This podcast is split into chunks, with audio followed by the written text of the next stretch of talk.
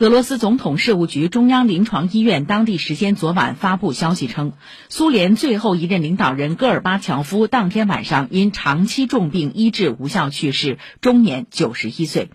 另据塔斯社报道，戈尔巴乔夫将被安葬在莫斯科新圣女公墓，紧邻其夫人赖莎所下葬的墓地。俄罗斯总统普京对戈尔巴乔夫的去世深感哀痛，并将在今天早晨给他的亲友发去唁电。戈尔巴乔夫在一九九零年到一九九一年间担任苏联总统，他是苏联历史上第一任也是最后一任总统。他也是苏共中央委员会的最后一位总书记和苏联最高苏维埃主席团的最后一位主席。